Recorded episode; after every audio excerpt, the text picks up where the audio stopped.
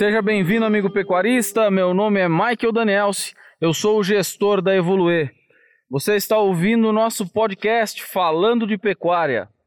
Hoje eu quero te convidar a camperiar comigo, ou recorrer ao campo, voltar ao gado, não sei como é que você chama aí na sua região.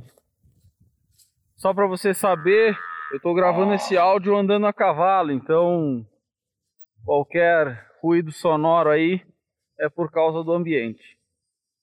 Mas vamos lá. Eu estou em Salgado Filho, fica no sudoeste do Paraná, é, visitando um cliente, uma visita técnica. É, eu faço uma visita mensal aqui nesse cliente.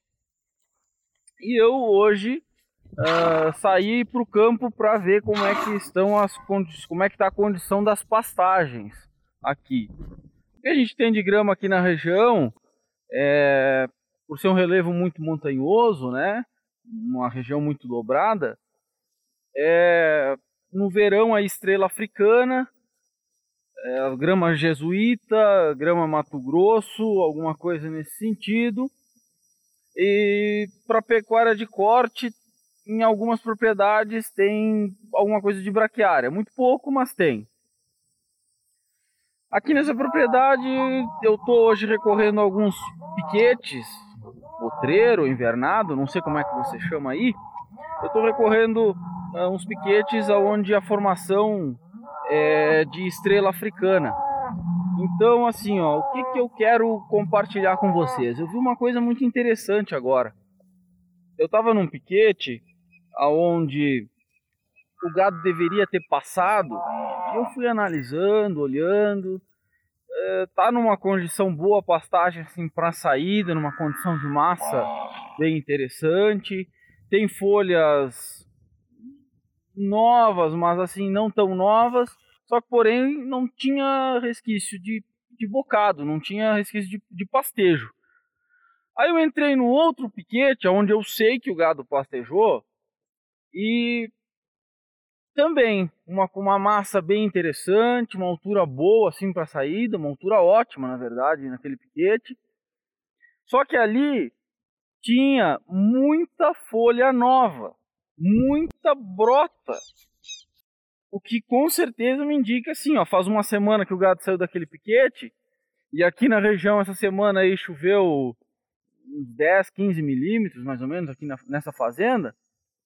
É, a gente está com temperaturas aí na casa dos 30 graus, então isso me indica que o gado realmente pastou e que a pastagem está estourando, que a pastagem está vindo, que a pastagem está respondendo a esse ambiente. Tá, para você que é pecuarista, que trabalha no campo, isso é, é a prática do dia a dia. Você já sabe isso, né? Agora, é, qual que é a, a sacada aqui? É, com essa prática, assim, uma observação de campo. Veja, provavelmente aquele piquete que eu falei primeiro, que não está com brota nova, mas está numa condição boa, é, provavelmente o gado não passou ali. Naquele piquete que o gado passou, pastejou, o pasto está brotando. O que, que vai acontecer? Quando o gado voltar a pastejar nessas duas áreas, daqui a 20 dias talvez, quando ele voltar a entrar nesses piquetes, o primeiro piquete vai ter uma condição muito inferior ao segundo piquete. Por quê?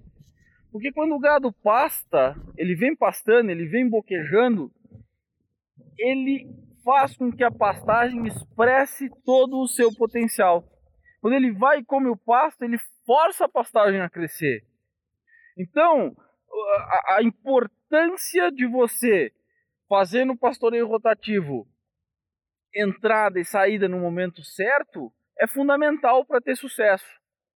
Se você conseguir mapear sua propriedade, é, anotar a entrada, anotar a saída, começar a, a identificar condições melhores para a entrada, melhores para a saída, com certeza, com essa dica bem simples aqui, você vai ter mais resultado.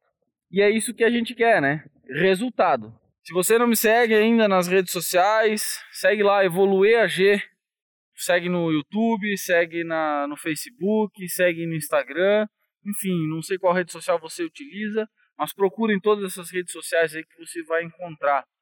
A gente se vê por aqui para seguir falando de pecuária. Obrigado e boa sorte!